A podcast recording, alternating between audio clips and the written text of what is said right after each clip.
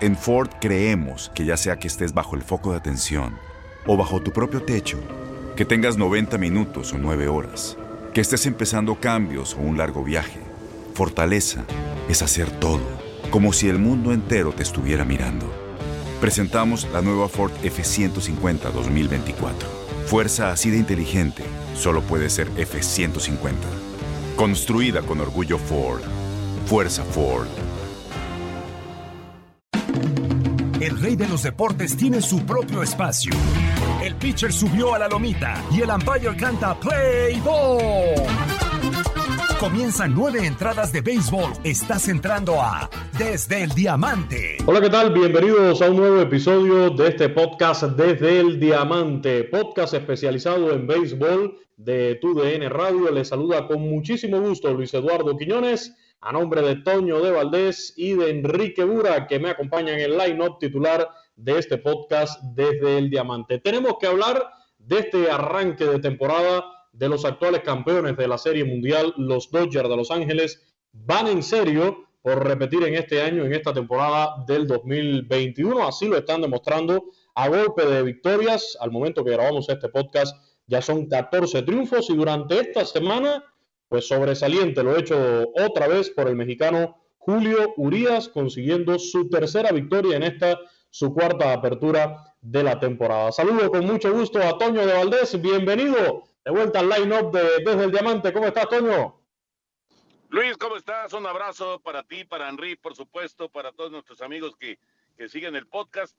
Fíjate que tuvimos la, la, oportunidad, la gran oportunidad de transmitir en TUDN el partido justamente de, de julio y lo hizo de maravilla, ¿no? Una salida espectacular, con eh, marca personal de ponches, con solamente un imparable permitido, un trabajo extraordinario, ¿no? Que nos demuestra que, que Julio está pues más que listo para ser eh, una pieza clave de estos Dodgers que sí batallando con las lesiones, eh, la ausencia de Bellinger, ahora Lux también está fuera de circulación, pero de cualquier manera tienen, tienen con qué para seguir avanzando y para seguir eh, mostrando que pueden ser bicampeones del béisbol de las grandes ligas, algo que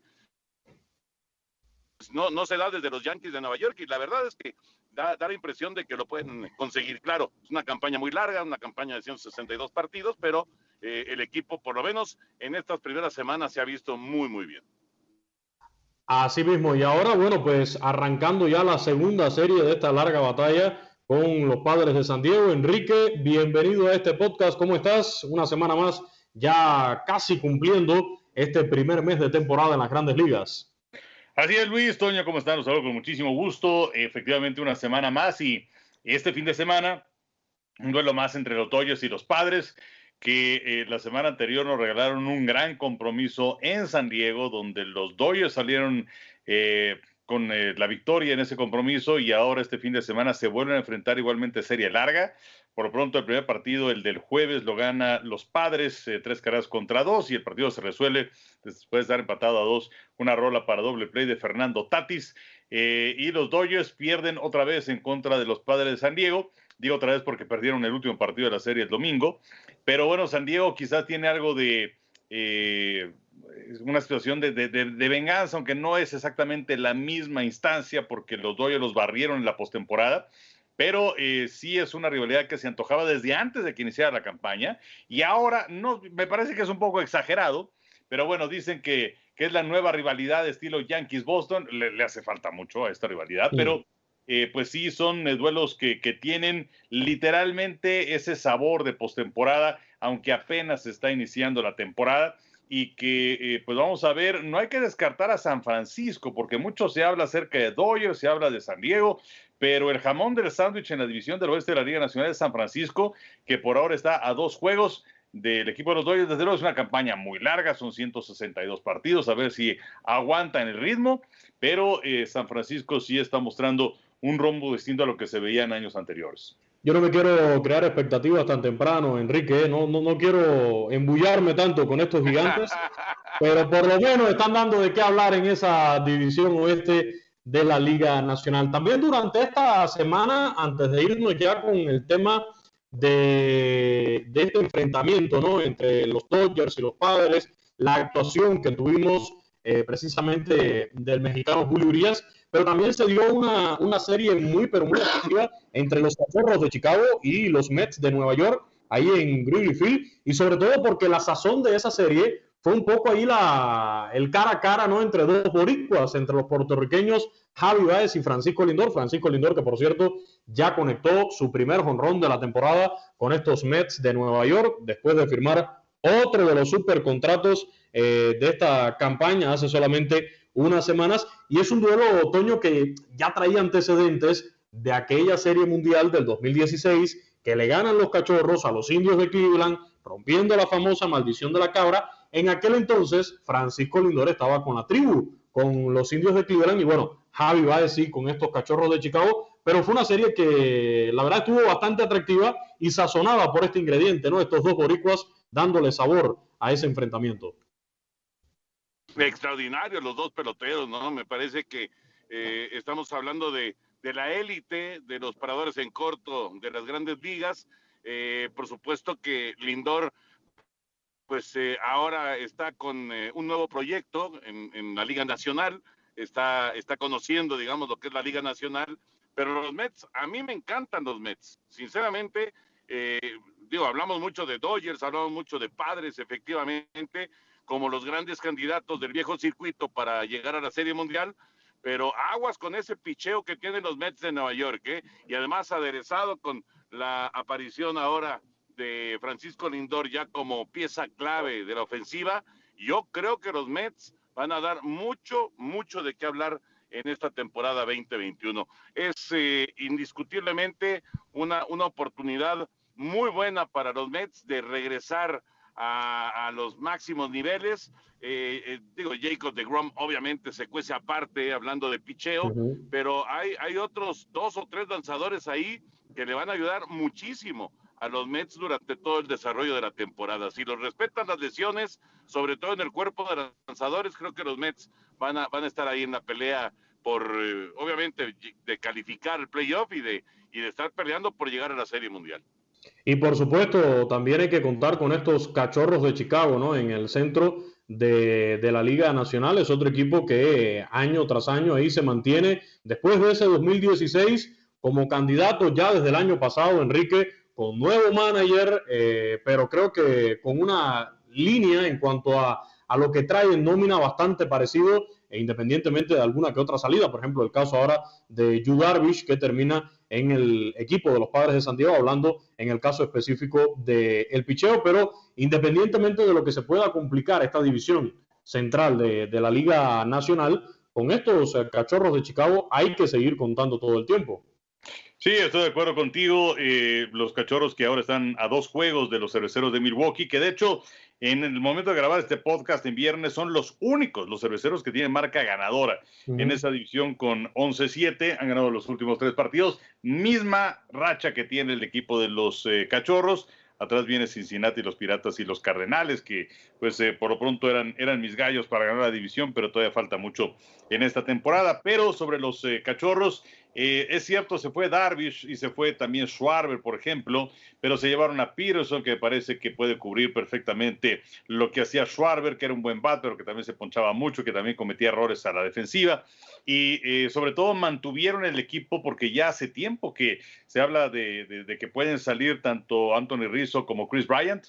Entonces, eh, yo creo que eso ha sido fundamental para este equipo, dirigido por David Ross, que pues lo recuerdan ustedes que eh, dio eh, una gran serie mundial en contra de los indios, se retiró, estuvo como comentarista y desde el año anterior está dirigiendo esta escuadra de los Cachorros de Chicago.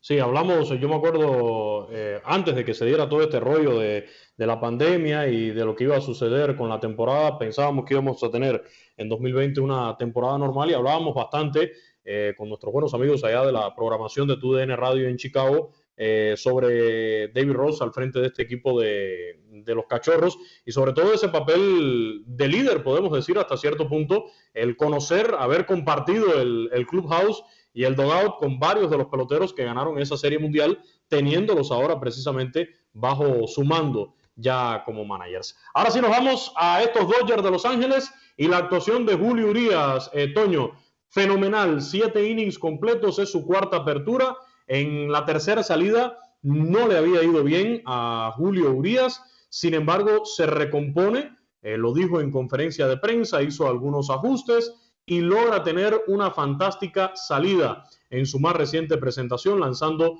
siete innings completos, permitió solamente un imparable y propinando un total de 11 ponches, respaldado por su compatriota Víctor González.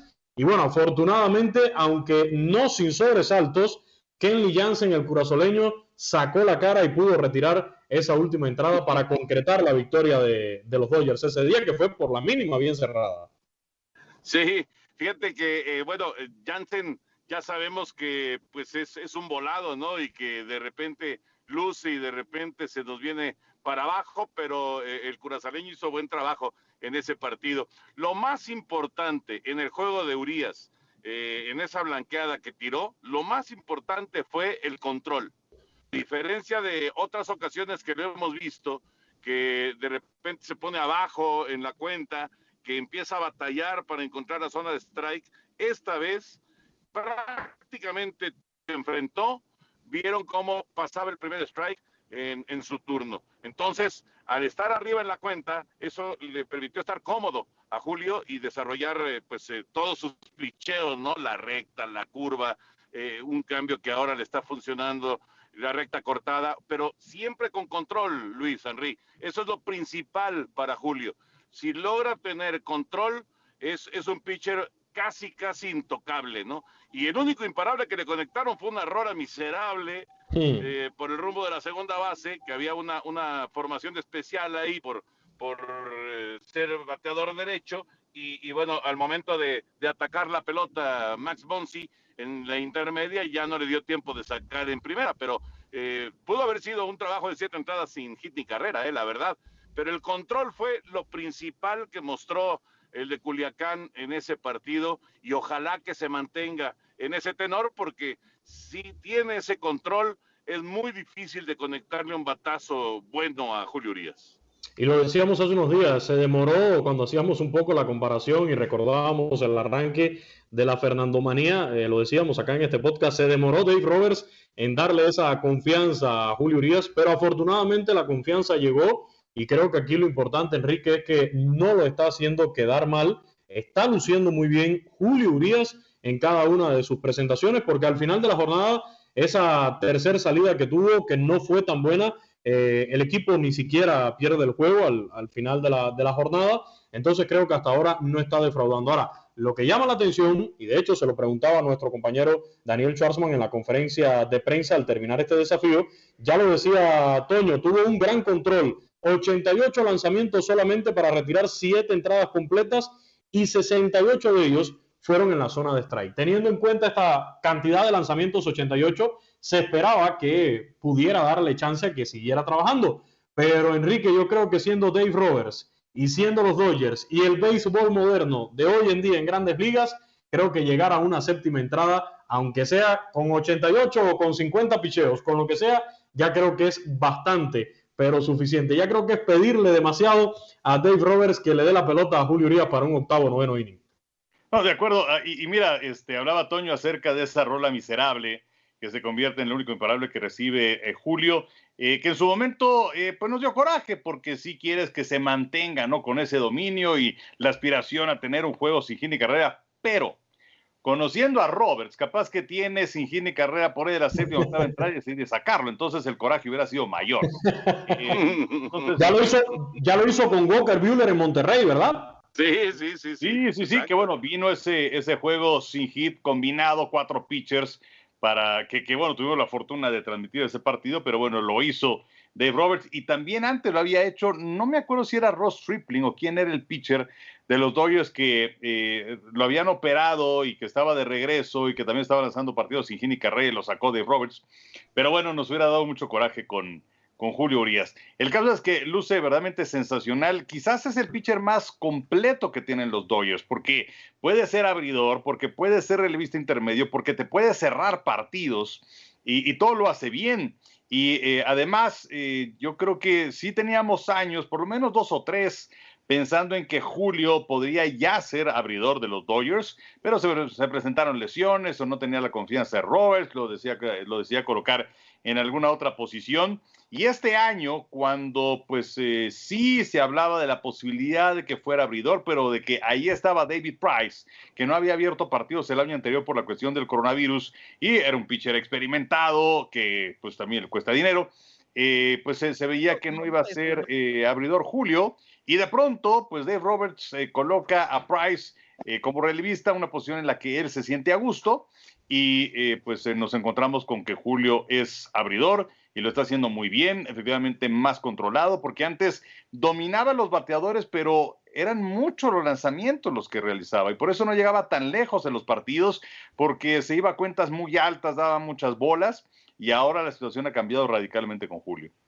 Así mismo, y bueno, unos Dodgers que están, como ya decíamos, con la mejor marca de todo el béisbol de las grandes ligas, pero ahí ha tenido múltiples ausencias, ha tenido bajas sensibles por momentos, ya regresó eh, Mookie Betts, pero estuvo ausente Mookie Betts, eh, Cody Bellinger, y sin embargo este equipo de los Dodgers, ya al momento que ganamos, aunque perdió el primer juego, como ya decía Enrique hace un rato, el primer juego de esta segunda serie contra los padres de San Diego, pero ya tienen marca de 14 y 5. De hecho, esta fue la primera derrota jugando como home club ahí en Dodger Stadium, la sufrida este jueves en el inicio de la serie contra los padres, porque desde esa ceremonia de entrega de anillos de campeón, ahí en Dodger Stadium no había perdido este equipo de los padres jugando como local.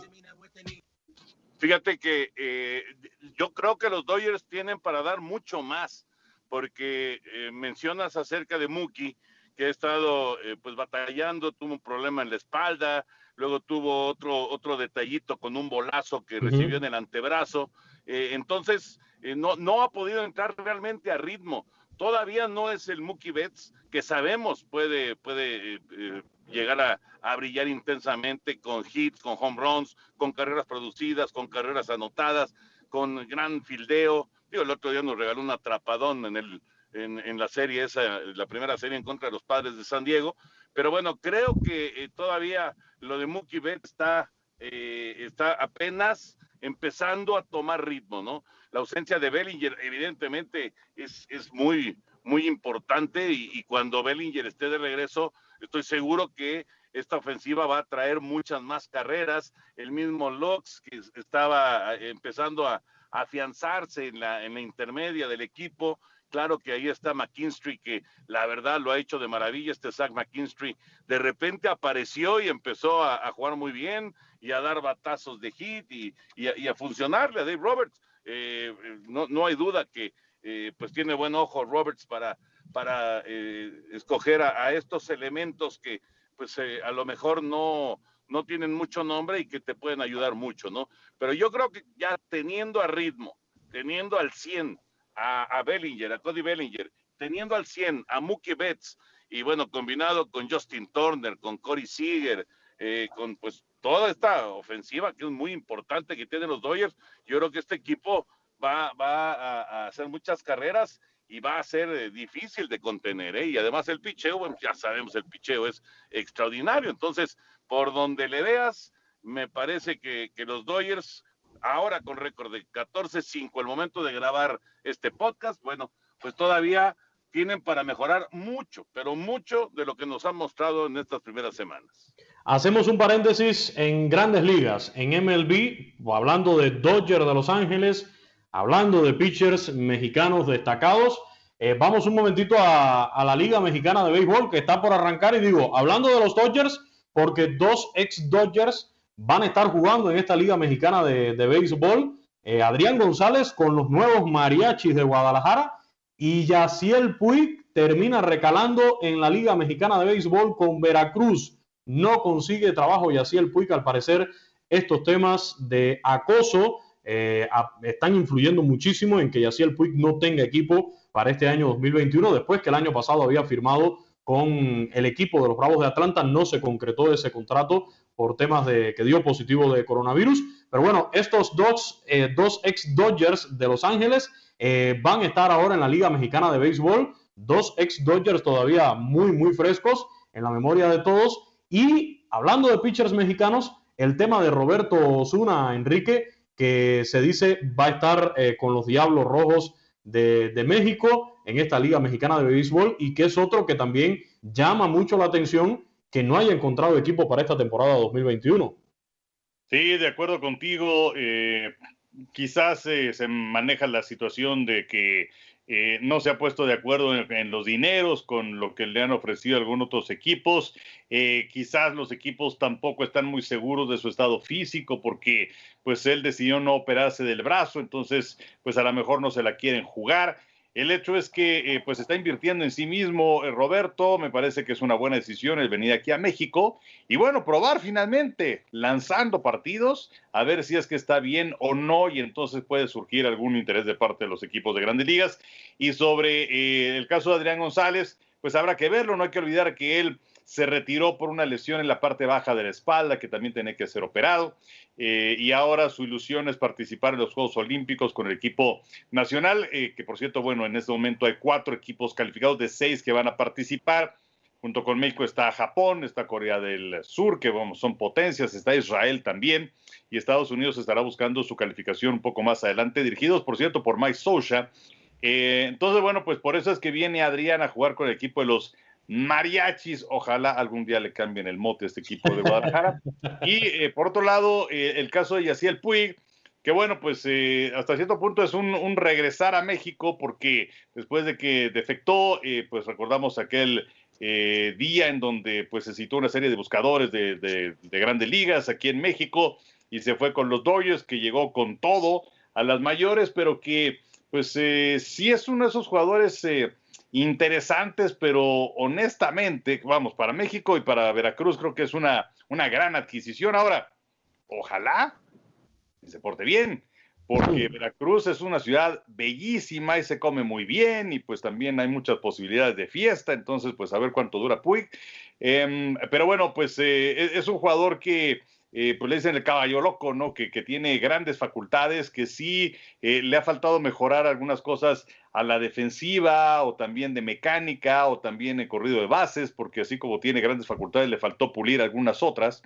Eh, entonces, bueno, pues son, son hombres que visten y ojalá les, les vaya bien y que puedan, pues en el caso de Adrián, llegar a punto a los Olímpicos y en el caso de Puig, pues renacer su carrera.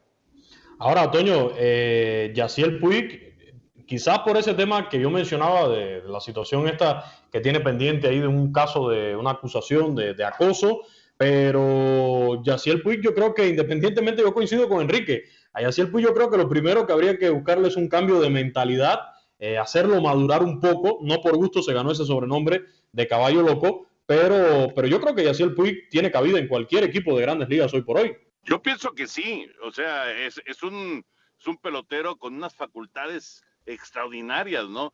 Es una, es una pena que eh, pues de repente eh, un, pelotero con esa calidad y con esa capacidad que tiene eh, Yaciel, pues que el, enemigo número uno pues sea el mismo, ¿no? Desgraciadamente, pues esta es una historia que hemos visto más de una vez, no solamente en el béisbol, en, todos los deportes, ¿no? El, el, que, el que no se, no se logre controlar el temperamento, el carácter, este, que te gane la fiesta, eh, una serie de cosas que, pues, eh, desgraciadamente te, empiezan a, provocar que eh, te bloqueen, pues los equipos, evidentemente, no les interesa contratar un problema. Lo que les interesa a los equipos es contratar soluciones y contratar elementos que te lleguen a aportar y ayudar. Así que, mira, para Yaciel esta es una nueva posibilidad. Sí es un escaparate muy importante la Liga Mexicana, lo hemos visto con eh, infinidad de peloteros que eh, da la impresión de que ya no iban a regresar al béisbol de grandes ligas y de repente tienen una buena campaña, una muy buena actuación en México y van de regreso para allá. Así que para Yaciel, pues esta es una oportunidad, tal vez la última, Luis Henry, tal vez sea la última porque eh, no, no haber conseguido un equipo para el 2021 sí sorprende, ¿no? Sobre todo que pues ya Atlanta se había animado el año pasado para llevárselo y finalmente no se concretó. Muy distinto lo de Osuna, porque lo de Roberto Osuna es demostrar que está sano. En el caso de Puig es demostrar que puede manejar su carácter, su temperamento y que puede ser una influencia positiva en, en, la caseta, ¿no? Y lo de Adrián González, bueno, evidentemente Adrián lo que está buscando no es volver a grandes ligas, sino tener un cierre de carrera eh, importante jugando en los Olímpicos. Entonces, digamos que son diferentes eh, circunstancias, situaciones que se presentan. Ahí está Fernando Rodney también, que va a jugar Liga Mexicana, el caso de Bartolo Colón, que va a estar en Liga Mexicana. O sea, son personajes que le van a dar eh, un, toque bien interesante a la liga, pero bueno, son circunstancias distintas, ¿no? Ojalá que cada uno de ellos pueda aprovechar eh, esta, esta temporada 2021 para conseguir sus objetivos. Y una liga que va a tener la presencia de público este año, ¿no? Todavía no se sabe, todavía no se sabe, depende de, cada uno de los eh, de, las ciudades, cada uno de los estados. es, es, un poquito aventurado decir en este momento eh, quiénes van a tener público y quiénes no. Lo estamos viendo, por ejemplo, en el fútbol. Eh, hay, ya, por ejemplo, ya se abre Puebla, el, el Cuauhtémoc. En, la Ciudad de México todavía no se puede.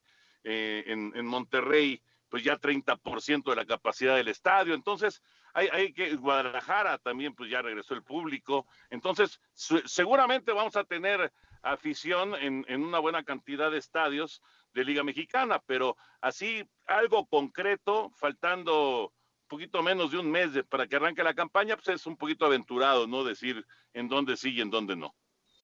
En Ford creemos que ya sea que estés bajo el foco de atención o bajo tu propio techo, que tengas 90 minutos o 9 horas, que estés empezando cambios o un largo viaje, fortaleza es hacer todo, como si el mundo entero te estuviera mirando.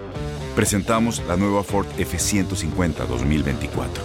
Fuerza así de inteligente solo puede ser F150. Construida con orgullo Ford. Fuerza Ford. Y estamos solamente en abril, ya regresando a, a, grandes ligas. No ha terminado todavía el mes de abril, el primer mes de la temporada, como lo decíamos al inicio de este podcast, Enrique. Pero en el este de la americana están, están dominando los Medias Rojas de Boston.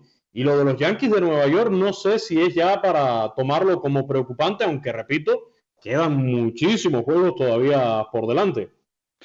Sí, estoy de acuerdo contigo. Eh, lo de los Yankees, eh, pues hemos visto varios de sus partidos en esta temporada y es un equipo que se ve sobre todo echado, que eh, tenían un promedio colectivo apenas de 210, que tenían eh, un récord de 5 ganados y 10 perdidos cuando iniciaba esta semana y ahora pues eh, han ganado dos y han perdido uno en el momento que estamos grabando este podcast.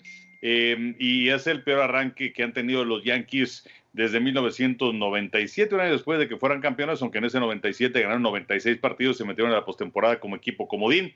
Eh, el orden al bat, bueno, pues es, es impresionante, no es espectacular, pero pues también tienen que empezar a conectar la pelota. Eh, después de que tenían esa marca de 5-10, apenas tenían 16 home runs los Yankees de Nueva York y se supone que es una parte importante de su estructura ofensiva.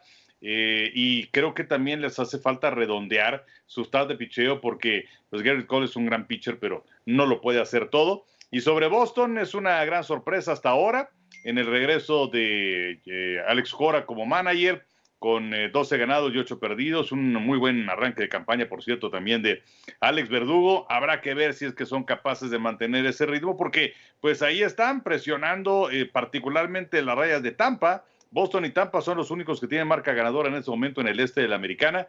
Pero bueno, pues insistimos, no es una campaña larguísima, larguísima y apenas está jugando el primer sexto del año destacar por este equipo de los Medias Rojas de Boston, sobre todo al cubano-americano JD Martínez, que está liderando en carreras impulsadas con un total de 20 en la Liga Americana, también liderando por ahí en el departamento de imparables con 26 junto a otros peloteros, así que hasta ahora también teniendo eh, una, un gran inicio de temporada el cubano-americano JD Martínez, cumpliendo con ese rol importantísimo que tiene en el line-up de los Red Sox de Boston el toletero, en la mayoría de los casos como bateador designado de estos Red Sox, y Alex Cora Toño, que quiere regresar para limpiar un poco su imagen, que quedó manchada después de ser coach de banca de los Astros de Houston, ladrones porque robaban señas en ese 2017, y de ser manager de unos Media Roja de Boston, que diga lo que diga ese informe de MLB, también robaron señas en 2018.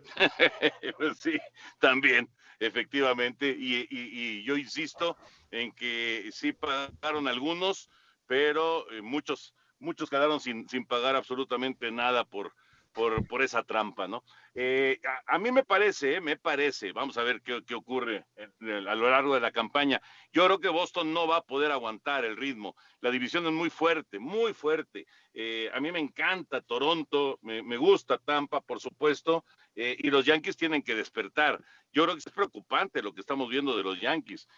Ya, decía Enrique del picheo y efectivamente necesitan redondear ese picheo, necesitan por lo menos un brazo más. Corey Kluber por ahora no ha sido una solución, aunque pues hay, que verlo todavía en otras tres, cuatro, cinco salidas, ¿no? El mismo John este que llegó de, de los Piratas de Pittsburgh, de repente bien, de repente mal, pero eh, sí necesitan redondear ese picheo. Pero lo que es alarmante es la pobreza ofensiva, ¿no? O sea, este, Giancarlo Stanton, eh, Aaron Judge, parece que están eh, como, no sé, como, como desconectados, como desangelados. No, no, no, no termino. Y, mira que he visto varios partidos de los Yankees este año. Eh, inclusive estaba yo escuchando lo que comentaba Paul O'Neill el otro día en una transmisión de los Yankees y, y, decías que no, no es posible que este equipo que tiene que estar pensando en 300 cuadrangulares en la temporada, que tiene que eh, aspirar o, que puede aspirar a romper el récord de home runs en una campaña con vamos, con todos los, los elementos que tiene ahí alrededor, ¿no? Con Gary Sánchez también, con Gleyber Torres, con toda la gente que tiene ahí alrededor, Aaron Hicks, etcétera, eh, y, y, que lleven tan pocos home runs y, tan pocas carreras, ¿no? Eso es lo más alarmante, me parece, de los Yankees en este inicio de temporada. Eh, vamos a ver, vamos a, darle un poquito de tiempo, por supuesto, a que se vaya desarrollando el calendario, pero sí, eh, si, si nos vamos por una decepción en las primeras semanas de esta campaña, sin duda, desde mi punto de vista, son los Yankees de Nueva York. Y bueno, también un poco preocupante la situación de los Astros de Houston. Veamos la próxima semana cómo llegan estos Astros de Houston porque le están batallando. Son últimos ahora mismo de la división oeste de esa liga americana, pero de eso les propongo hablar ya el siguiente episodio de este podcast desde el Diamante. Ya solo para despedirnos, ¿qué tenemos en cartelera? En TUDN México, en el canal 9 también para este fin de semana en, grandes ligas, Enrique, porque son mucha la gente que nos siguen desde México para que estén atentos a estas transmisiones. Claro que sí, Luis. Pues un buen partido el que vamos a tener el día de mañana, este sábado, porque vamos a tener a los eh, marineros de Seattle en contra de los Mediarrojas de Boston. Eh, hemos platicado, son dos equipos que han eh, sorprendido en el arranque de esta campaña, punteando en sus respectivas divisiones. Vamos a ver a Chris Flexen en contra de Nathan Evaldi. Ese es el duelo de Serpentina para el partido de este sábado. Y el domingo vamos a tener a dos equipos del el este de la Liga Nacional. Veremos a los nacionales con Patrick Corbin en contra de los Mets que van a colocar a Tejuan Walker en el centro diamante. Así que son los dos partidos que tenemos por Canal 9 sábado y domingo. Para disfrutar entonces, y así vamos cerrando con esta invitación, este episodio del podcast desde el Diamante. Enrique, muchísimas gracias. Gracias a ti, Luis. Gracias, Toño. Saludos. También muchísimas gracias a Toño de Valdés. Un fuerte abrazo y el próximo viernes estamos nuevamente acá actualizando este podcast. Sí, señor, por supuesto, acá, acá nos saludamos, Dios mediante, abrazo para ti, Luis, para ti, Henry, y a seguir disfrutando del béisbol de grandes ligas y ya contando los días para que llegue el béisbol de Liga Mexicana. Por supuesto. Recordarles que este podcast está disponible en varias plataformas. Estamos en la aplicación de Euforia, donde además tiene todas las estaciones de radio de Univisión. También nos puede encontrar en Spotify, en Apple Podcast, en Google Podcast. Igualmente a los buenos amigos que nos sintonizan desde TuneIn, donde también puede escuchar tu DN Radio totalmente en vivo. Soy Luis Eduardo Quiñones, la invitación para que comparta el podcast en las redes sociales y para volvernos a encontrar el próximo viernes aquí en Desde el Diamante. Ha caído el Out 27.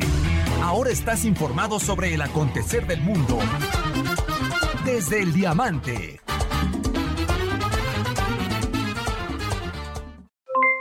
Aloha mamá, ¿dónde andas? Seguro de compras. Tengo mucho que contarte. Hawái es increíble. He estado de un lado a otro con mi unidad. Todos son súper talentosos. Ya reparamos otro helicóptero Blackhawk y oficialmente formamos nuestro equipo de fútbol. Para la próxima te cuento cómo voy con el surf y me cuentas qué te pareció el podcast que te compartí, ¿ok? Te quiero mucho. Be All You Can Be, visitando goarmy.com diagonal español.